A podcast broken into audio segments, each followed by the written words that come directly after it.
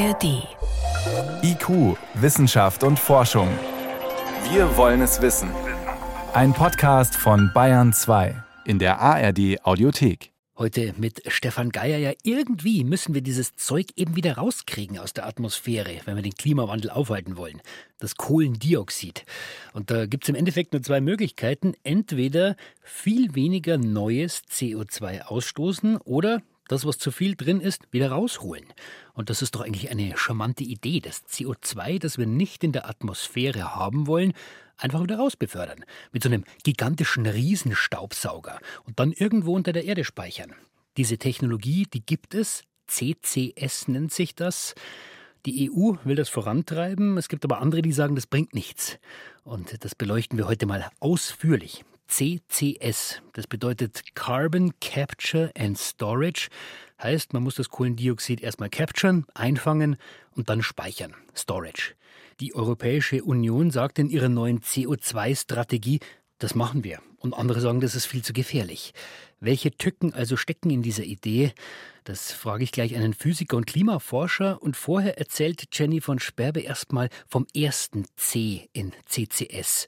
Also wie man CO2 einfangen kann. Zum Beispiel direkt aus der Luft mit dem Riesenstaubsauger. Es gibt unterschiedliche Verfahren von Direct Air Capture, also Verfahren, mit denen man CO2 aus der Luft abscheiden kann. Das Prinzip ist aber überall das gleiche. Zuerst wird Luft durch einen Apparat geleitet und das CO2 bleibt an einer Art Filter hängen. Wenn der Filter voll ist, wird er sozusagen gesäubert und so hat man dann das reine CO2. Allerdings brauchen diese beiden Schritte sehr viel Energie. Einmal die Gebläse, die riesige Mengen an Luft durch den Filter ziehen müssen. Das ist allerdings der kleinere Teil, sagt Roland Dittmeier vom Karlsruher Institut für Technologie. Der deutlich größere Teil an Energie ist notwendig, um das am Filter gebundene CO2 zu lösen. Das kann man mit Wärme letztendlich machen. Dann braucht man ungefähr 100 Grad, damit diese Bindung von dem CO2 an den Filter wieder gelöst wird. Man kann es auch elektrisch, äh, gibt es Verfahren, dass man das elektrochemisch wieder abspaltet von diesem Filter, dann wäre es halt Strom, den man braucht.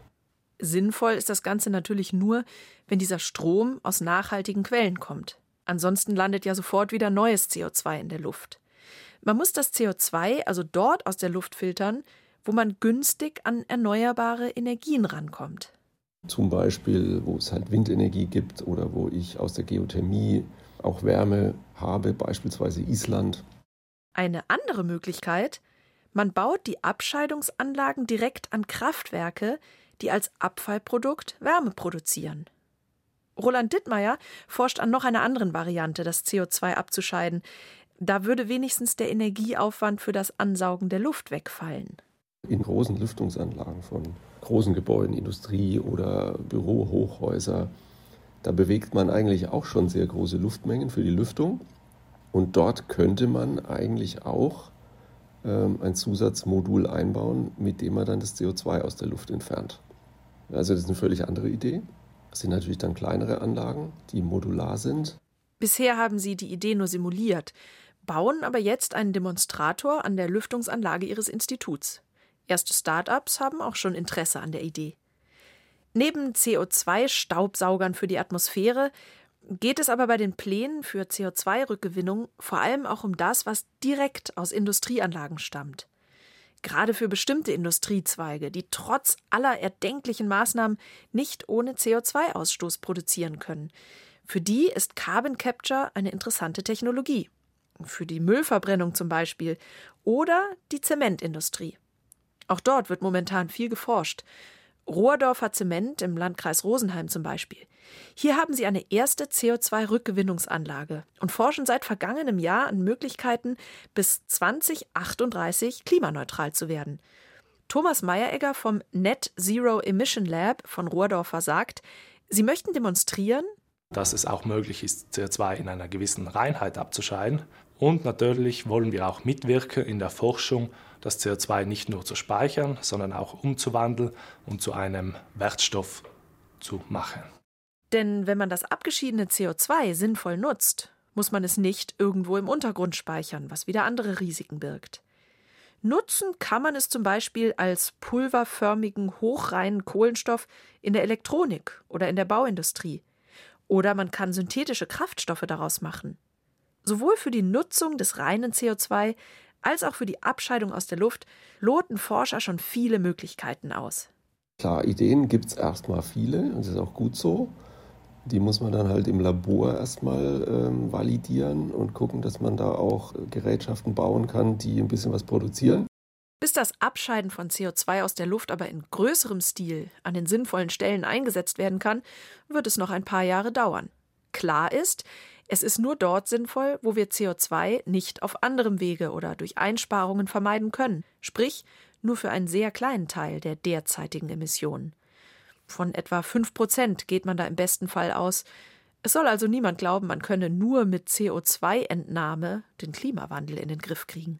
Und wenn wir Netto Null erreicht haben, irgendwann Mitte des Jahrhunderts, dann ist ja auch schon klar, wir müssen dann netto negativ werden. Ne? Wir müssen dann noch mehr entnehmen, damit einfach der CO2-Gehalt der Atmosphäre wieder zurückgebracht wird auf das vorindustrielle Niveau über etliche Jahrzehnte. Ne?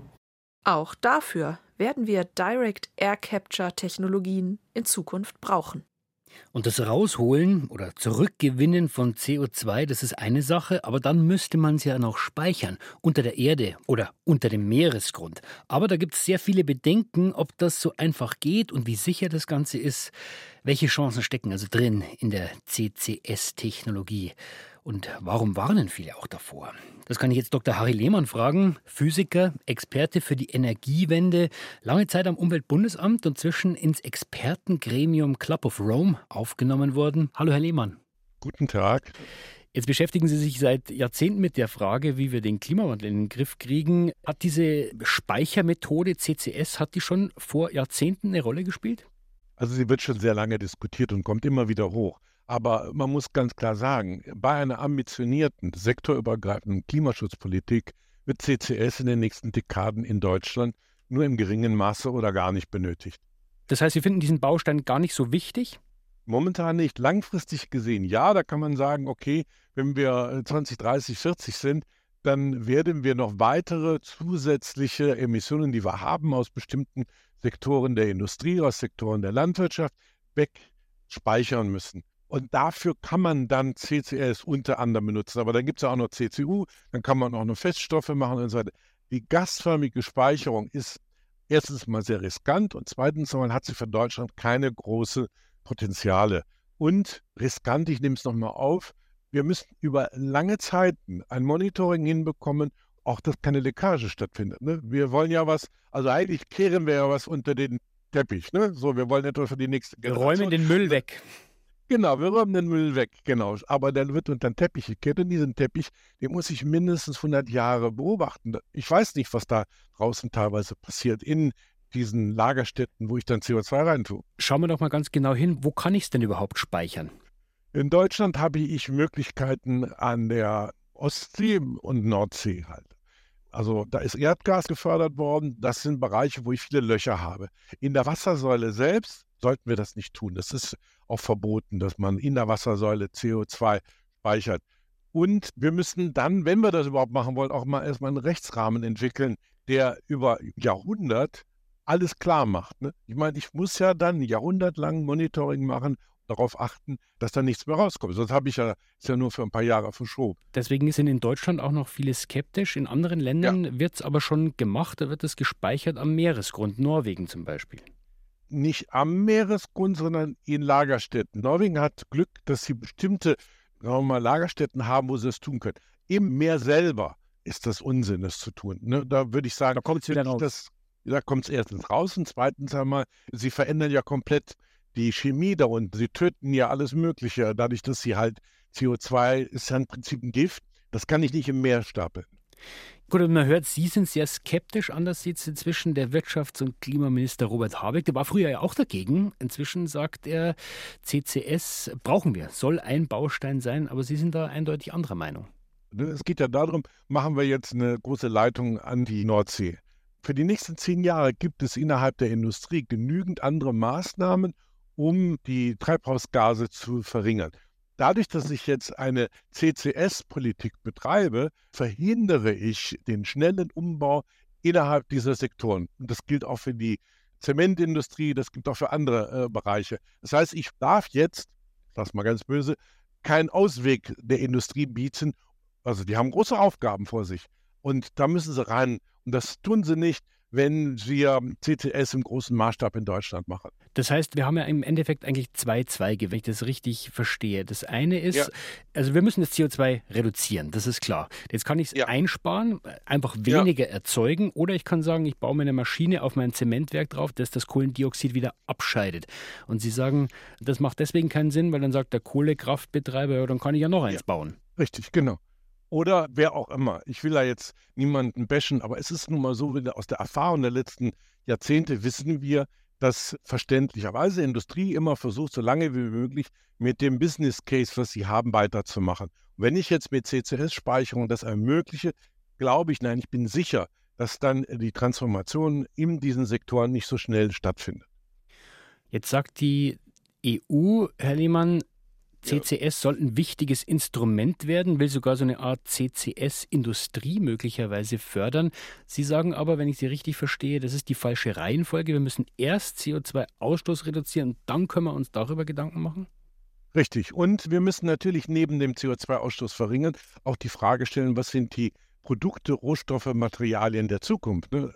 Wenn ich jetzt sozusagen CCS im großen Maßstab aufbaue, dann verhindere ich ja dieses Ganze mit dem grünen Wasserstoff. Also die brauchen ja auch Energie dafür. Ne? Und by the way, CCS ist ja nicht treibhausgasneutral. Ich habe immer eine bestimmte Leckage von 15, 20 Prozent, die in die Luft gehen. Das heißt, ich habe keine Null da stehen. Ne? Und da muss man sich wirklich fragen, möchte ich den Aufwand betreiben dafür? Und wenn Sie ein bisschen weiter vorausschauen, 10 Jahre, 20 Jahre auf diesem Weg zur Klimaneutralität. Die, wir haben ja in der EU als Ziel bis Mitte des Jahrhunderts wollen wir eigentlich klimaneutral ja. sein. Welche Rolle ja. kann denn dann oder vielleicht muss CCS Ihrer Meinung nach dann spielen? Dann sicherlich, um die Reste, sagen wir mal, die wirklich nicht mehr vermeidbar sind, wegzubringen. Aber da gibt es neben CCS ja auch noch andere Prozesse. Ich kann biologisch CO2 speichern. Ich kann in den Senken, also in den äh, Mooren CO2 speichern. Aber jetzt würde ich sozusagen auch diese Entwicklung nicht verlangsamen, indem ich äh, eine einfache Lösung biete. Bei den Möglichkeiten, die wir jetzt haben, was sind Ihrer Meinung nach die größten Risiken dieser Speichertechnologie? Naja, zuerst mal Leckage, zweitens einmal habe ich Veränderungen in den jeweiligen Orten, die ich beobachten muss. Letztlich. Zum Beispiel an welchen ja. Orten Veränderungen? Meinen Sie das Meer? Also das Meer selber darf ich gar nichts rein, brauche gar nicht drüber zu reden. Speicher im Wasser ist nichts. Ne? Ist auch gesetzlich, ich weiß nicht, da gibt es irgendein Abkommen, was das verbietet halt. Mhm. Und dann muss ich es in alte Lagerstätten runterbringen oder Salzkavernen unterbringen. Da komme ich aber dann wieder in die Konkurrenz hinein, also auf dem Land. Ich will ja Geothermie nutzen. Ich will ja vielleicht auch diese Städten benutzen, um Wasserstoff zu speichern. Wir haben da nicht nur ein Risiko in den jeweiligen Städten, sondern wir haben auch eine Nutzungskonkurrenz. Kohlendioxid einfangen und speichern, CCS ist keinenfalls unumstritten, wird vielleicht ja. in weiterer Zukunft ein Baustein sein, wenn wir es schaffen wollen, klimaneutral zu wirtschaften. Jetzt ja. aber, sagt unser Gesprächspartner, müssen wir uns erstmal auf andere Ziele noch konzentrieren. Das war Harry Lehmann, Physiker, Mitglied des Expertengremiums Club of Rome. Herr Lehmann, ich danke Ihnen für diese Einblicke. Vielen Dank, einen schönen Tag noch. Noch mehr Infos zu CCS, den Plänen der Europäischen Union und auch den Bedenken gegenüber dieser Technologie, die packen wir euch wie immer in die Show Notes. Für heute war es das vom IQ-Team. Ich bin Stefan Geier und wenn ihr unseren Podcast unterstützen wollt, empfehlt uns gerne weiter.